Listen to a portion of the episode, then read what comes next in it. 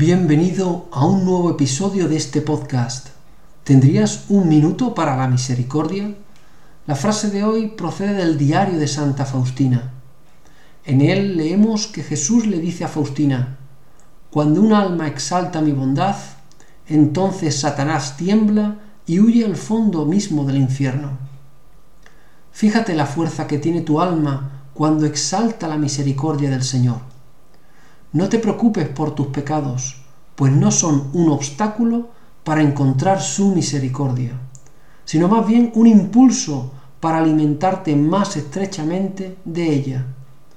Alaba su misericordia constantemente, porque vela por ti noche y día, porque te llena con su luz, porque lava del todo tu pecado, porque te llena de felicidad divina.